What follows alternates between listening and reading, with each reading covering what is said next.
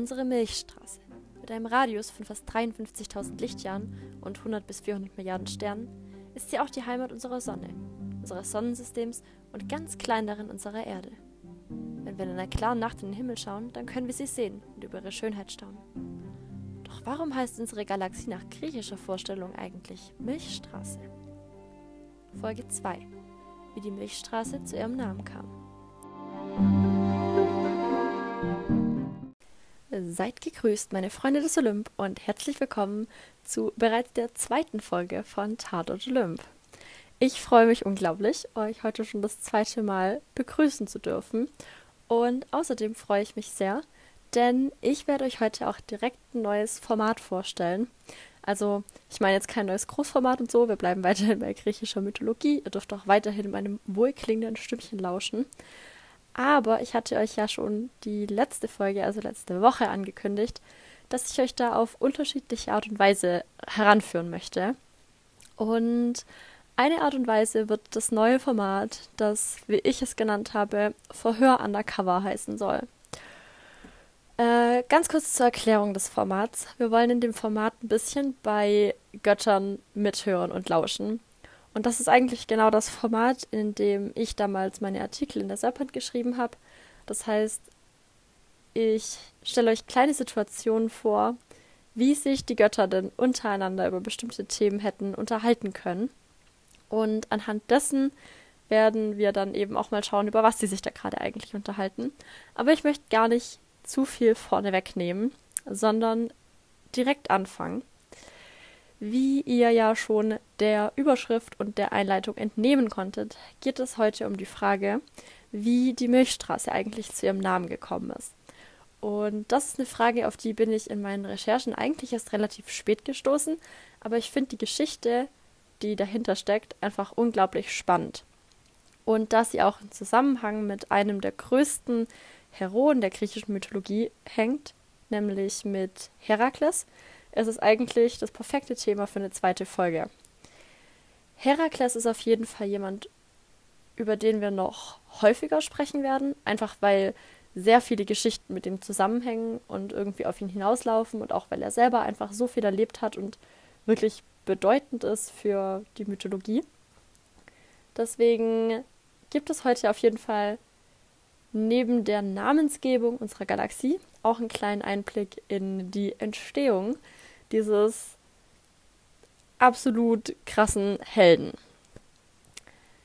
Ja, die Verbrechen, die in der heutigen Geschichte vorkommen werden, sind auf jeden Fall wieder vielfältig wie immer. Ähm, es geht heute nämlich um versehentlichen Mord, beziehungsweise vermutlich versehentlichen Mord. Wir können darüber später gerne noch kurz sprechen.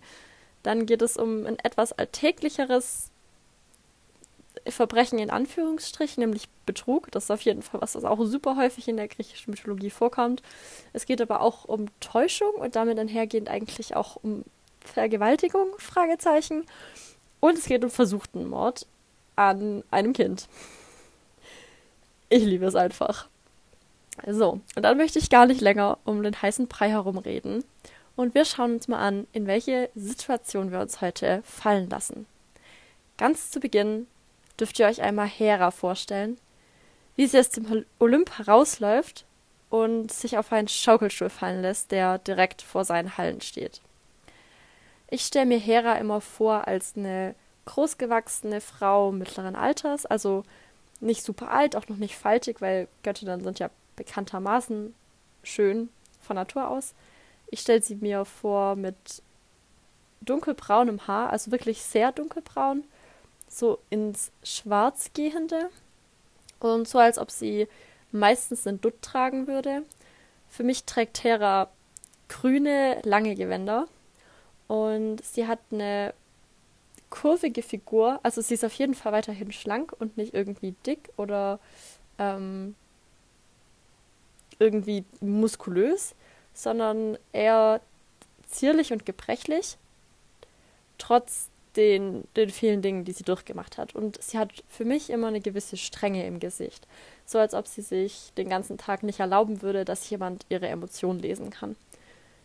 Mit diesem Gesichtsausdruck stelle ich mir übrigens den einen oder anderen Gott vor. Das heißt, das werden wir vermutlich noch häufiger wiederhören. Den Tag, den wir gerade beobachten, das war auf jeden Fall ein ziemlich langer Tag für Hera. Denn erst am Morgen dieses Tages hatten alle Götter in großer Runde auf dem Olymp getagt. Und außer Hestia, der Schwester von Hera und der Göttin für Heim und Herd, war am Ende von dieser Tagen natürlich keiner von den anderen Göttern bereit, auch wieder aufzuräumen. Und da Hera und Hestia die einzigen sind, die da Wert drauf legen, haben sie den Vormittag nach der Sitzung damit verbracht, den ganzen Olymp wieder aufzuräumen und ordentlich zu machen. Sie haben geputzt, sie haben gefegt, sie haben vermutlich das Geschirr abgespült, alles, was bei Göttern so ansteht und was eben zu erledigen ist, wenn man nicht irgendeine Form von Magie nutzen möchte. An der Stelle, ich habe keine Ahnung, ob es irgendwas gibt, auf das Götter das abschieben könnten, aber ich habe das Gefühl, dass Hera sich auch ein bisschen gut fühlt, wenn sie zumindest weiß, sie hat eine Aufgabe und was das sie erledigen kann und muss. Ja. Jetzt den Nachmittag, den Hera vor dem Olymp auf ihrem Schaukelstuhl verbringen möchte, ähm, ist Zeus gerade weiterhin auf dem Olymp in der großen Halle und er nimmt Besuche von niederen Göttern entgegen und unsterblichen Wesen, die um eine Audienz gebeten haben. Und damit ist Hera für den Nachmittag von ihren Pflichten als Ehefrau und als mehr oder weniger Putzfrau des Olymps befreit. Das ist die Situation, in der wir uns befinden. Hera lässt sich jetzt also auf ihren Stuhl sinken. Ähm, sie lockert ihren Dutt, schlüpft einmal rechts und links, bisschen aus den Kleidern raus, aus den ähm, engen Ärmeln und lässt ihren Blick über den Himmel gleiten. Vom Olymp aus, so stelle ich mir das zumindest vor, hat man immer freien Blick auf, auf die Sterne und auf das Universum und damit sieht Hera einmal die sieben Plejaden, die Himmelsnymphen, und sie sieht die Milchstraße. Und die Milchstraße löst in Hera jedes Mal ein dumpfes Pochen der Wut aus. Wir können also beobachten, wie sie seufzt. An der Stelle möchte ich kurz ein paar Informationen zu den Plejaden einwerfen, denn ich möchte es nicht einfach unkommentiert stehen lassen. Die Plejaden sind, wie ich gerade schon gesagt hatte, sieben Himmelsnymphen. Und nach griechischer Geschichte waren sie zuerst Gefährtinnen der Göttin Artemis, die Göttin der Jagd, die eigentlich immer verschiedene Jungfrauen um sich versammelt und mit denen durch die Welt zieht. Und die Plejaden wurden dann später von Zeus in Tauben verwandelt und als Sternbild in den Himmel versetzt.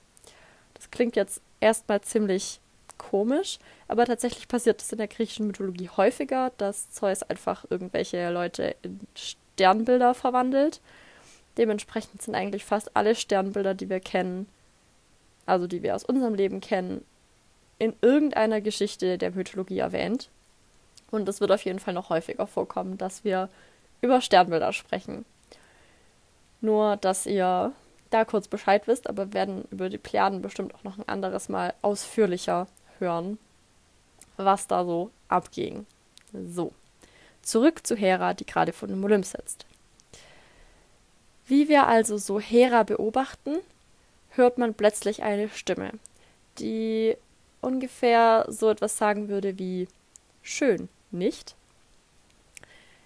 Hera erschrickt natürlich komplett, als sie diese Stimme hört, denn sie ist davon ausgegangen, dass sie alleine ist und unbeobachtet und hat sich ja dementsprechend auch verhalten. Sie hüpft also mehr oder weniger von ihrem Stuhl auf, dreht sich um und sieht dort ihren Schwager und Bruder Poseidon stehen. Poseidon ist der Meeresgott und er setzt sich jetzt auf einen Stuhl neben ihr, scheint relativ unbeeindruckt von ihrer Reaktion und auch er beginnt jetzt den Nachthimmel zu beobachten. Seine Frage, ob der Himmel schön sei, war natürlich an Hera gerichtet und als sie sich wieder halbwegs entspannt und auch wieder zurück auf ihren Stuhl setzt, antwortet sie auf diese Frage in etwa so. Ich finde die Milchstraße äußerst unästhetisch und es entzieht sich völlig meinem Verständnis, weshalb alle anderen das scheinbar anders sehen. An der Stelle könnten wir jetzt vermutlich sehen, wie Poseidon ein wenig verdutzt aus der Wäsche blickt, weil es ihm fremd vorkommen muss, dass jemand die Milchstraße nicht als schön empfindet denn bekanntermaßen ist die Milchstraße etwas total Faszinierendes, das alle Götter eigentlich lieben und gerne betrachten. Und deshalb fragt Poseidon jetzt vorsichtig nach dem Grund, weshalb der Anblick der Milchstraße Hera nicht so ganz in den Kram passt. Hera antwortet darauf folgendes. Natürlich gibt es den. Habt ihr euch denn noch nie gefragt, weshalb die Milchstraße diesen Namen trägt? Milchstraße. Und damit wären wir also bei genau der Frage, die wir uns diese Folge auch stellen. Deswegen ist es auf jeden Fall sehr spannend, was Hera antwortet. Und sie fängt jetzt an, das zu erklären, weil auch Poseidon den Kopf schüttelt und keine Ahnung hat, wie die Milchstraße zu ihrem Namen kam. Ob das übrigens realistisch ist, dass Poseidon davon keine Ahnung hat, fragt mich nicht. Ich halte es für realistisch, denn Poseidon als der Meeresgott verbringt ja vermutlich den Großteil seines Tages unter Wasser. Und von da aus hat man vermutlich nicht den allerbesten Blick auf die Sterne und auch nicht die allerbeste Übersicht darüber, was gerade auf der Welt passiert. Deswegen halte ich ihn auf jeden Fall für den Gott, der da vermutlich neben Hades, dem Gott der Unterwelt, am wenigsten Plan davon haben könnte. Genau, weiter geht's. Hera antwortet jetzt folgendes, und ich möchte hier an der Stelle wieder genau zitieren, was sie sagt. Wen ihr aber kennt, ist doch Herakles, der unwürdige, stolze, herablassende und überaus ungewollte Sohn meines Gatten, den er damals mit dieser Alkmene oder wie dieses unwichtige Menschlein auch hieß, gezeugt hat. Er, er ist schuld daran. Und seinen Platz auf dem Olymp hat er sich auch nicht verdient, der ungehobelte Widerling. Alkmene, sie ist eine wahrlich schöne Frau. Im Vergleich zu mir, einer Göttin. Alle Sterblichen sind so hässlich, aber Zeus, ich weiß nicht, was er ihnen findet, aber er, es kann nicht mehr als der bloße Wunsch nach Spaß und Vergnügen sein. Jedenfalls wurde sie schwanger. Schwanger mit einem Halbgott und kurz darauf auch von ihrem Menschengatten geschwängert, aus purer Eifersucht. Schwanger also mit zwei Kindern. Eins sterblich, das andere der Sohn meines Mannes. Er hätte Herrscher werden sollen über das Reich seines Vaters, über Myken. Aber das konnte ich doch nicht zulassen. Also natürlich nicht, um den Ruhm dieses Kindes zu schwächen, sondern nur um. Und an dieser Stelle würde Hera jetzt wahrscheinlich ins Stocken kommen. Denn sie ist sich natürlich auch bewusst, dass das, was damals passiert ist und das, was sie damals getan hat, vielleicht auch nicht ganz richtig war. Und das wäre auch eine Stelle, an der sie sich eingestehen müsste, dass sie vielleicht eifersüchtig war. Aber bevor ich darauf näher eingehe, möchte ich vielleicht nochmal kurz in eigenen Worten erklären, was damals passiert ist, damit es hier auf keinen Fall zu schnell geht. Deswegen nochmal in klarer und ausführlicher. Wir haben auf jeden Fall schon gehört, das hat alles irgendetwas mit dieser gewissen Alkmene zu tun.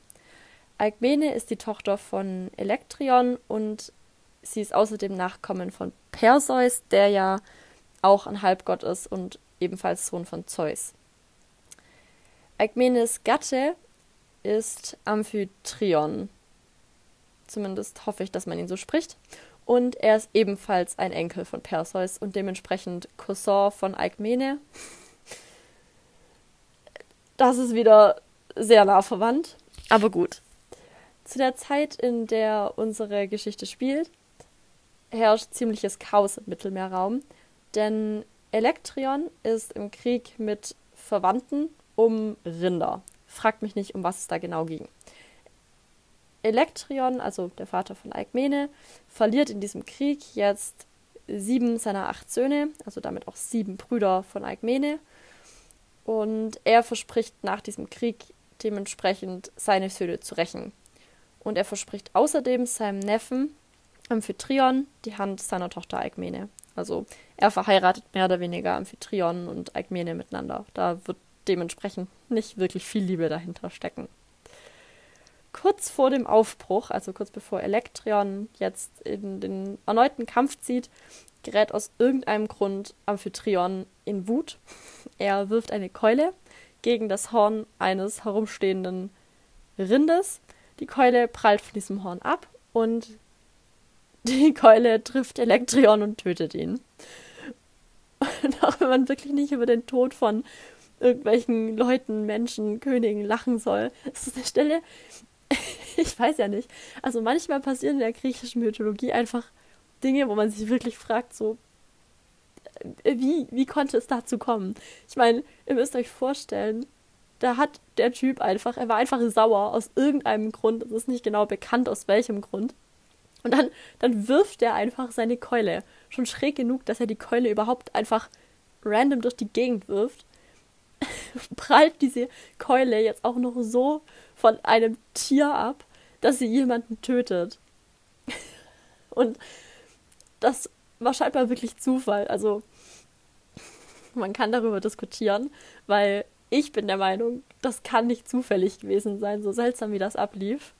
Und bin mir eigentlich ziemlich sicher, dass dahinter Zeus steckte. Jetzt habe ich einfach random Zeus reingeworfen, aber Zeus wird auf jeden Fall im Folgenden noch sehr wichtig.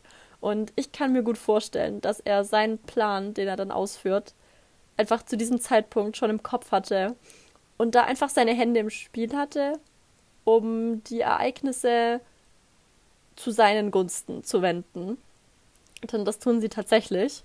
Wenn da Elektron jetzt tot ist und nicht selber seine Söhne rächen kann, muss das Amphitryon machen.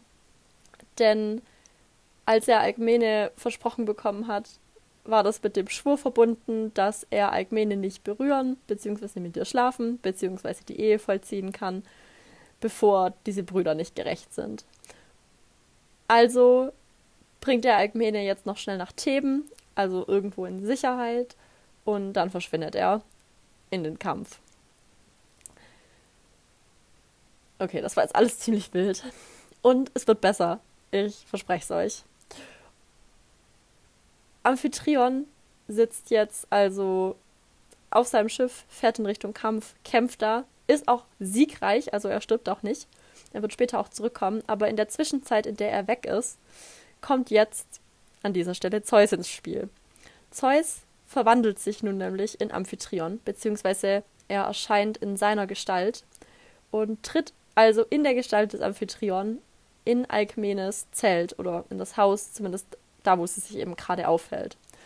Und er verkündet Alkmene nun, dass er, also Amphitryon in Anführungsstrichen, ähm, ihre Brüder gerecht hätte, er schenkt ihr einen goldenen Becher, der das Geschenk für seinen Sieg sein soll. Und er kriegt Alkmene so rum.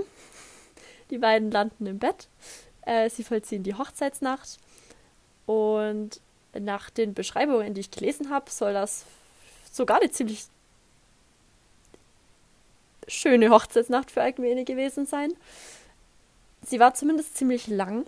Also nach Beschreibungen, die ich gelesen habe, war die Nacht, die die beiden miteinander verbrachten, ungefähr dreimal so lang wie andere Nächte oder drei Monde lang. An der Stelle stelle ich mir übrigens die Frage, kann Zeus als mächtiger Gott auch irgendwie so Einfluss auf die Zeit nehmen, dass die Nacht tatsächlich länger war?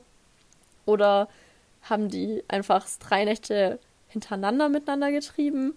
Oder drei Tage und drei Nächte durch, weil irgendwie macht das ja keinen Sinn, dass der Mond dreimal in einer Nacht aufgeht oder allgemein, dass eine Nacht dreimal so lang wäre wie eine Nacht. Also entweder war das Gefühlssache und Zeus hat immer wieder völlig übertrieben, so nach männlicher Art, so, oh, ich war total toll, wir haben das total lang gemacht. Und Alkmene dachte sich so, hm, okay, ja, also länger als andere Nächte war es jetzt auch nicht. Der, der andere, der Ehemann, der jetzt noch irgendwo hockt, könnte das bestimmt genauso gut. Wobei sie wusste ja nicht. Sie dachte ja, es sei Amphitryon. Also sie müsste sich gedacht haben, dass, dass das ziemlich scheiße war. Ich weiß es nicht. Man könnte sich die Frage stellen, ihr könnt mir gerne mal auf irgendeinem Weg mitteilen, was ihr denkt, wie das abgelaufen ist. Auf jeden Fall nach dieser scheinbar drei Nächten, Nächte lange Nacht vergrübelt sich Zeus jetzt wieder und entweder in derselben Nacht oder in der Nacht darauf kehrt Amphitryon zurück, also der echte Amphitryon. Und er treibt es scheinbar auch mit Alkmene. Und sie wird mit Zwillingen schwanger. Eins davon von Zeus, das andere von Amphitryon. Im Übrigen schöpft Amphitryon tatsächlich Verdacht und findet auch später heraus, dass Alkmene mit Zeus geschlafen hat. Ähm, denn er wundert sich natürlich, warum er zurückkommt und nicht total herzlich von seiner Versprochenen empfangen wird. Weil Alkmene natürlich denkt, er war schon da und sie haben ja auch die Ehe schon vollzogen. Denn sie weiß ja nicht, dass das Zeus war. Warum Amphitryon das dann einfach so hingenommen hat und trotzdem bis hierher gefallen ist. Ich weiß es nicht. Vielleicht hat sich seine Lust in diesem Kampf mit diesen, in, in dem er die Brüder gerecht hat, vielleicht hat es sich einfach so angestaut, dass er es nicht mehr ausgehalten hat, dass ich so dachte, egal was hier gerade abgeht, egal warum die Alte denkt, ich war schon da und hab's schon mit dir gemacht, wir machen das jetzt einfach nochmal. Und wenn das in derselben Nacht war, dann war das wohl noch eine sehr anstrengende Nacht für Alkmene. Aber genug von Sex.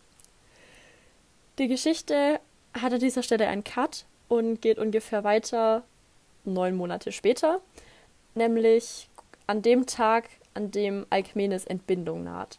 Also sie liegt in den Wehen und Zeus ist jetzt natürlich in Feierlaune, so er mit Papa, uh, als ob er das nicht oft genug werden würde. Und er verspricht in seinem Überschwang jetzt, dass das Kind, das heute, also an diesem Tag, von seinem Blute geboren wird, dass dieses Kind über das Land herrschen soll. Hera hat übrigens in der Zwischenzeit natürlich mitbekommen, dass Zeus ihr schon wieder fremd gegangen ist. Und wie immer findet sie das nicht sonderlich cool. Und in diesem Moment sieht Hera ihre Chance, Zeus eins auszuwischen. Und sie lässt ihn jetzt schwören, dass das Versprechen, das er gerade gegeben hat, tatsächlich so umgesetzt werden soll. Und Zeus schwört das, ist so, ja, hm, ja, klar, können wir machen. Er weiß ja, Alkmene wird heute entbinden. Und Hera ist jetzt aber eine ziemlich kluge Göttin. Sie huscht sofort davon, raus aus dem Olymp auf die Erde und sorgt dafür, dass eine andere Frau in einem anderen Land, die aber ebenfalls ein Nachkommen des Persos damit des Zeus in sich trägt, dass die jetzt zwei Monate zu früh gebärt. Also die Frau war eigentlich erst im siebten Monat. Und sie sorgt außerdem dafür, dass die Geburtsgöttinnen, die Alkmene bei der Geburt helfen sollen, nicht zu ihr gelangen können. Und damit wird die Geburt verhindert oder zumindest aufgeschoben. Und das Kind, das als erstes auf die Welt kommt, ist eben nicht Herakles, sondern der sogenannte Eurystheus. Der wird auch später in den Herakles-Geschichten noch wichtig, denn er wird jetzt der Herrscher, so wie Zeus es vorhergesagt hat. Und Herakles ist ihm erstmal untertan. Und deswegen muss er später auch, also Herakles, diese zwölf berühmten Aufgaben erledigen. Aber wie gesagt, das soll jetzt nicht Thema sein. Herakles wird dann also kurz nach Eurystheus geboren. Es ist nicht genau klar, ob noch an demselben Tag oder an dem darauf folgenden. Ähm, kurze Zeit nach Herakles wird dann auch noch sein Zwillingsbruder Iphikles geboren. Der ist allerdings ziemlich unbekannt und auch unwichtig und deswegen möchte ich an der Stelle auch gar nicht näher darauf eingehen. Das war also die Geschichte bis zu dem Punkt, dass Hera da ihre Finger im Spiel hatte, dass Herakles eben erstmal nicht der chlorreiche Herrscher wollte, den Zeus sich vorgestellt hat. Und damit endet die Geschichte aber noch nicht, denn wir wissen immer noch nicht, wie die Milchstraße zu ihrem Namen kam. Und wir wissen auch immer noch nicht, warum Hera die Milchstraße nicht leiden kann. Und deswegen springen wir jetzt zurück zu unserer Situation. Hera hat nämlich noch mehr zu erzählen. Und nachdem sie aus ihrer Verlegenheit von vorhin wieder herausfindet, fährt sie also fort. Und sie sagt jetzt ungefähr Folgendes. Wie auch immer. Jedenfalls konnte ich den Willen meines Gatten dann doch noch verhindern. Nach der Geburt dieses Jungen setzte seine Mutter ihn aus. Vermutlich hat sie auch erkannt, was für ein schwarzes Schaf er eigentlich war. Eine kluge Frau, ja, ja. Außerdem war Herakles gar kein von Beginn an großer Held, hätte Athene, die sonst doch so klug und weise ist, ihn einfach in seiner Babyschale krepieren lassen. Aber nein, sie musste natürlich das arme Bürschlein aufnehmen und es zu mir bringen. Wie hätte ich bitte wissen sollen, dass es dieser unwürdige Herakles war, dieses verrunzelte Babygesicht? Ich habe das Kind aus Mitleid gestillt, er hat mir in die Brust gebissen, zu sehr gesaugt und an dieser Stelle würde Hera also erneut stocken, denn sogar einer Göttin kann es peinlich sein, über das zu sprechen, was da aus ihrer Brust rauskommt. Aber gehen wir noch mal einen Schritt zurück. Wir haben gerade auf jeden Fall gehört, dass Hera sich nun doch positiv über Alkmene geäußert hat. Das muss für Poseidon, der dem Ganzen ja immer noch zuhört, in der Situation auch ziemlich seltsam gewesen sein, denn er hat ja ungefähr zwei Minuten davor gehört, wie Hera noch meinte, dass Alkmene doch total hässlich sei und eine Menschenfrau und hatte sie irgendwie total verachtet. Und jetzt ist sie doch scheinbar total klug. Ja, ich kann an der Stelle nur sagen, man muss immer im Auge behalten, auch wenn so viele Götter letzten Endes Kinder mit Menschen haben und irgendwie Verbindungen, anderweitige Verbindungen mit Menschen eingehen, bleibt diese klare Linie Götter-Menschen doch eigentlich in der ganzen Mythologie immer erhalten. Und die Menschen sind für die Götter größtenteils eigentlich Spielbälle und werden halt benutzt. Also das Schicksal von Menschen interessiert die Götter eigentlich nicht sonderlich, zumindest in den allermeisten Fällen. Ähm, dementsprechend ist es für Hera auch überhaupt kein Ding, äh, zuerst zu sagen, dass Alkmene total kacke wäre und dann eben zwei Minuten später sie loben, je nachdem, wie es halt gerade ihrer Erzählung in Kram passt. Außerdem hat Alkmene natürlich auch einiges getan, um sich die Gunst von Hera wieder ähm, zu erringen, denn Alkmene hatte natürlich, ihr, ihr war natürlich klar, dadurch, dass Zeus mit ihr geschlafen hat, dadurch, dass sie das Kind von Zeus in sich trägt, hat sie natürlich den Zorn von der Göttermutter, also von Hera, auf sich gezogen. Denn es ist auch unter den Menschen allgemein bekannt, dass Hera eine sehr eifersüchtige Person ist. Und deshalb hat sie Herakles auch Herakles genannt. Also hier kommt dieser Name zum Tragen. Herakles hat nicht umsonst die Silbe Hera im Namen. Das soll so viel sagen wie Hera, die ihm Ruhm beschaffen hat, oder das Kind, das eben Heras Macht in sich trägt. Ähm, das kann natürlich so einer Göttin schon schmeicheln. Auf der anderen Seite ist es wahr, was Hera erzählt, nämlich dass Alkmene Herakles ausgesetzt hat. Zumindest in einer dieser Geschichten ist es wahr, denn es gibt auch andere Geschichten, was mit Herakles passiert ist. Aber ich denke, so in der bekanntesten war es eben so, dass Alkmene sich aus Furcht vor Heras Zorn ähm, Herakles entledigt hat. Sie hat ihn auf eine Ebene gesetzt, die später Herakles-Ebene genannt werden würde, und ihn dort zurückgelassen. Hier haben wir übrigens auch das nächste Verbrechen. Ähm, ich würde sagen, das ist versuchter Mord. Ich meine, sie hat ein Baby, das noch nicht mal sonderlich alt war, einfach irgendwo auf eine Ebene gesetzt, ohne Essen, ohne Trinken und es einfach zurückgelassen. Und dass Herakles das am Ende überleben würde, weil ihm Götter zur Hilfe kommen, das konnte sie ja zu dem Zeitpunkt noch nicht wissen. Dementsprechend wollte sie eigentlich ihr Kind loswerden. Und sie wollte es vermutlich auch töten. Denn hätte sie es einfach nur loswerden wollen, hätte sie es ja auch irgendwo in eine Stadt setzen können und es einfach irgendeiner anderen Familie an die Hand geben. Es in einem Korb vor eine Tür setzen. Was weiß ich. So wie Harry Potter. Der wurde ja auch einfach vor die Tür von den Dursleys gelegt. Und nicht einfach irgendwo ins Nirgendwo. Wie gesagt, versuchter Mord, aber die arme Agmene hat ja auch einiges durchgemacht. Ähm, war dementsprechend vermutlich auch ein klein wenig verwirrt. Das war jedenfalls, wie ich gerade schon angedeutet hatte, nicht das Ende von Herakles. Denn an der Stelle kommt meine Lieblingsgöttin ins Spiel und das ist Athene. Athene ist die Göttin der Weisheit und der klugen Kriegsführung. Und ich finde, was sie hier macht, ist auf jeden Fall ziemlich klug. Auch wenn ich noch nicht ganz nachvollziehen kann, was es ihr eigentlich am Ende bringt. Aber ihre Vorgehensweise ist auf jeden Fall ziemlich smart. Sie führt jetzt nämlich Hera zu Herakles und tut dann so, als wäre das total zufällig gewesen. So kommt Sprich, oh, schau mal, Hera, das arme Kind. Wer hat es hier ausgesetzt? Gottes Willen, das ist ja schrecklich. Und Hera ist als Ehe- und Familiengöttin, was das angeht, was Kinder angeht, natürlich grundsätzlich, wenn es nicht gerade die Kinder ihres Ehemanns sind, also die unehelichen, sehr weichherzig. Und sie lässt sich jetzt von Athene überreden, Herakles an ihrer Brust zu stillen, weil sie natürlich nicht weiß, dass es Herakles ist. Und deswegen macht sie das auch. Herakles zieht aber zu stark an ihrer Brust. Hera reißt das Kind von sich und dabei wird nun ihre göttliche Milch über den Himmel verspritzt. Und daraus entstand die Milchstraße. Aus der Milch, aus der Brust der Göttin Hera. Athene bringt das Kind danach zurück und damit endet dieser Teil der Geschichte. Die Geschichte von Herakles geht natürlich noch weiter. Und damit wissen wir jetzt auch, was es mit der Milchstraße auf sich hat. Und damit weiß jetzt auch Poseidon, was es mit der Milchstraße auf sich hat, denn wir dürfen nicht vergessen, in unserer Szene hat der die ganze Zeit zugehört, immer mal wieder die Stirn gerunzelt, sich am Hinterkopf gekratzt oder den Bart gekrault, weil das alles doch ziemlich verwobene Geschichten waren.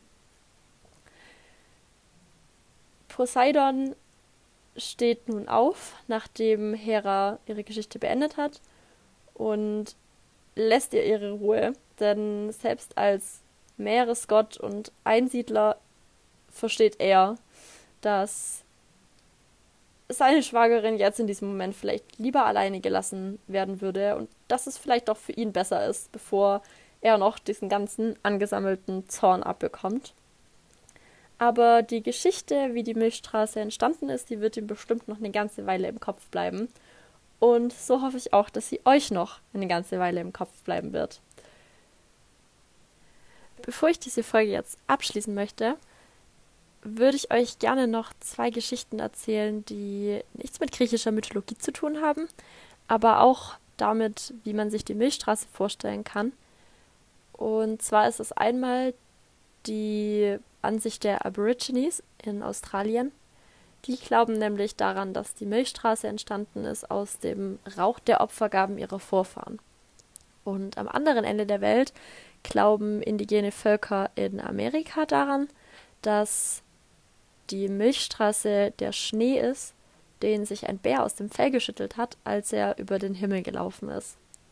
Und ich finde auch die beiden Geschichten oder Vorstellungen sind einfach total einprägsam und irgendwie auch total schön.